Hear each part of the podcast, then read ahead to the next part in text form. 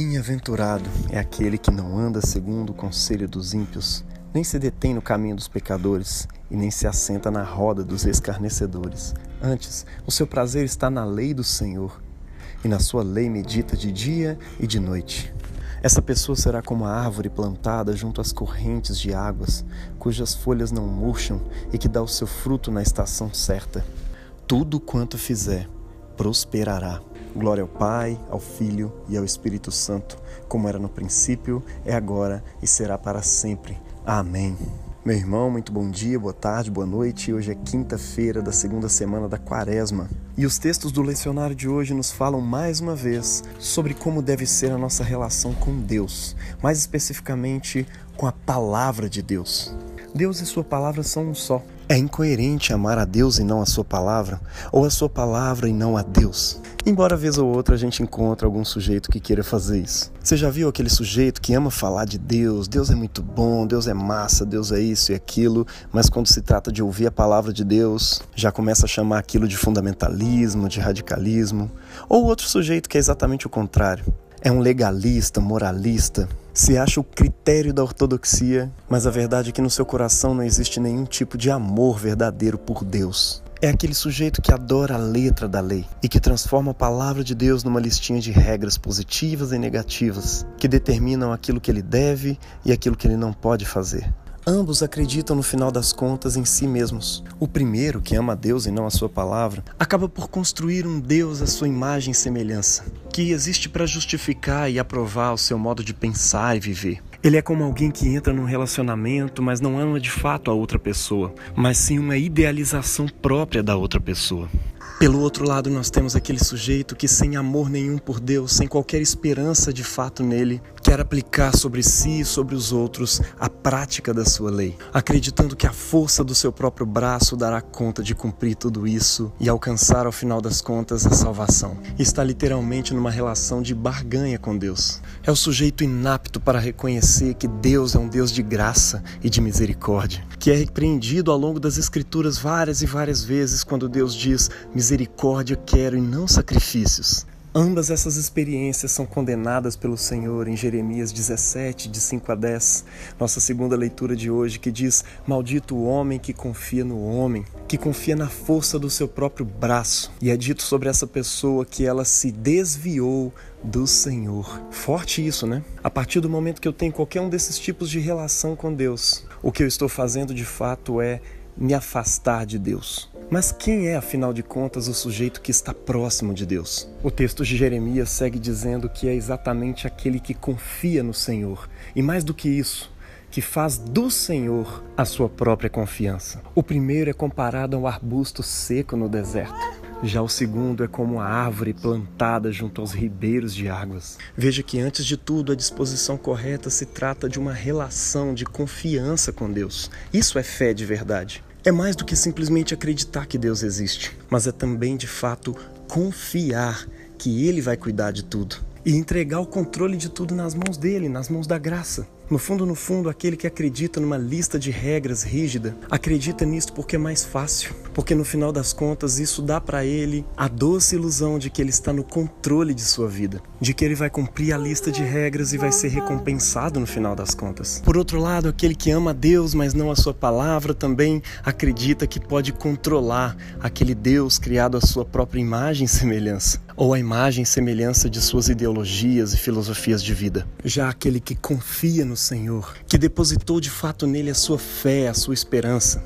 tem o seu prazer na lei do Senhor. A relação dele com a lei é prazerosa e por isso ele medita nessa lei de dia e de noite. Ele se recusa a andar de acordo com o conselho dos ímpios, seja lá que conselhos forem esses. Não importa se são aparentemente bons ou maus, ele não anda de acordo com o conselho dos ímpios. E ele se recusa também a andar no caminho dos pecadores, seja que caminhos forem esses. E também de se assentar na roda dos escarnecedores. daqueles que se ajuntam para zombar dos outros normalmente porque acreditam que a sua vida já está ganha. O ato de zombar é o sacramento de uma crença de que vai tudo bem comigo, com as minhas opiniões, no final das contas eu estou certo e está todo mundo errado. E assim era um homem rico sobre o qual Jesus nos fala na última leitura, no evangelho de hoje. Um homem que acreditava piamente na força do seu braço, nas riquezas que ele mesmo construiu ao longo dos anos. E ele dava uma festa atrás de outra, acreditando que isso faria sua vida valer a pena, talvez pelo status, pelo reconhecimento dos outros, ou simplesmente pela satisfação de todos os seus prazeres. De acordo com o diálogo que ele tem com Abraão depois, o texto nos dá a entender que ele e a sua família eram também religiosos. Eles ouviam a lei e os profetas. A palavra de Deus era exposta diante dos seus olhos toda semana, a cada Shabá, mas nunca haviam entrado no coração porque não havia ali uma confiança e um amor capazes de entregar o controle de sua vida a um Deus de graça e misericórdia. De acordo com o que temos aprendido na Quaresma, quando nós amamos a Deus, esse amor imediatamente se desemboca sobre os outros, sobre o pobre, sobre o necessitado. E nem isso aquele rico fazia. Imagine, ele ouvia profecias toda semana a respeito de um reino de justiça e de igualdade que desceria do céu, onde os pobres, os órfãos, as viúvas seriam finalmente justiçados pelo Senhor mas isso não entrava na sua cabeça e não fazia parte das suas ações. Não porque ele não fosse religioso, mas porque ele não amava a Deus. Havia um pobre na sua porta que Jesus chama de Lázaro, que não recebia qualquer doação daquele homem, mas sim comia das migalhas que caíam da sua mesa, dos seus banquetes recorrentes. Um homem que, por sua vez, não tinha qualquer riqueza em que confiar e que, portanto, tinha sua única confiança em Deus. Que não reclamou, que não reivindicou, que não se achou no direito de roubar, mesmo diante daquela realidade penosa, onde ele estava doente e com fome do lado de um rico, injusto e que estava saudável e cheio de dinheiro e de comida na sua mesa todos os dias. Ambos morrem e do outro lado da vida tudo se inverte. O rico agora amargava um sofrimento que sabia que seria eterno enquanto Lázaro estava sendo consolado no seio de Abraão. O rico, imediatamente pensando em si, em suas necessidades, quando vê Abraão do outro lado, juntamente com o pobre Lázaro que estava na porta de sua casa todos os dias, ele implora para que Lázaro molhe a ponta do dedo numa poça de água e que pingue uma gota em sua língua. Abraão afirma para ele que existe um grande abismo entre um e outro e que é impossível transpô-lo, independentemente de quem tente. E então o pensamento do rico volta-se para sua família, para os seus cinco irmãos, que assim como ele levavam aquela vida regalada. E ele pede a Abraão que faça Lázaro voltar dentre os mortos e falar com seus irmãos, para que eles não tenham que encarar também como ele aquele terrível fim. E a resposta de Abraão não podia ser outra. Eles ouvem a palavra de Deus todos os dias, Moisés e os profetas. Se eles não têm uma disposição de obediência diante dessa palavra, e você só pode obedecer aquele a quem ama, ou seja, se eles não amam essa palavra,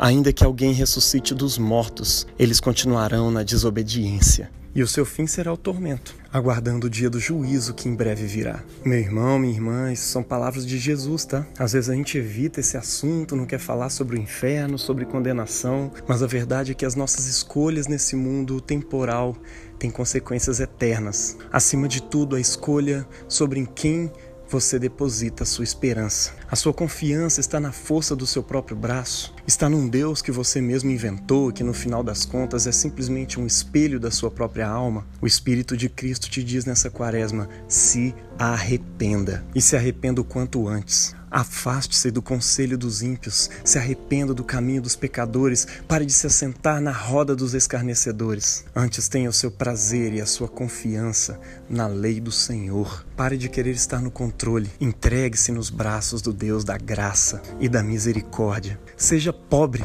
É por isso que na quaresma um exercício espiritual importante que a gente faz é doar mais e mais para os necessitados, contrariando mesmo a nossa alma, a nossa tendência a confiar nas nossas riquezas e achar que a gente tem que segurar o máximo possível e economizar, porque a hora da falta, a hora da necessidade vai chegar. E eu não confio em Deus, eu confio na riqueza.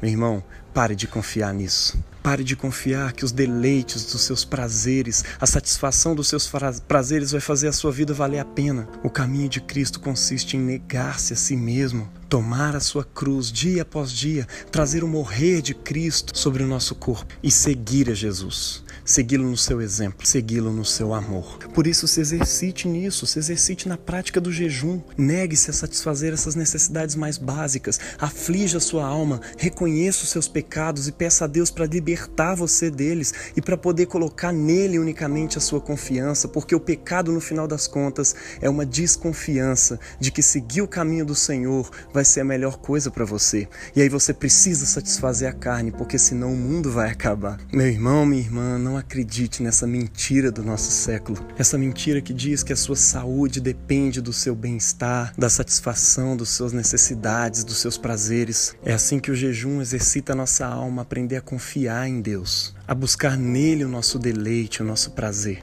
E por fim, ore. A oração é outro exercício de depositar a sua confiança em Deus diante de alguém que, por mais que você queira, não tem como você esconder os seus podres, as suas falhas de caráter, suas incoerências. E em tudo isso, meu irmão, aprenda a confiar em Deus. Mais do que tudo, a amá-lo acima de todas as coisas e amando assim também a sua santa palavra. Que Deus te abençoe nisto, em nome do Pai, do Filho e do Espírito Santo. Amém.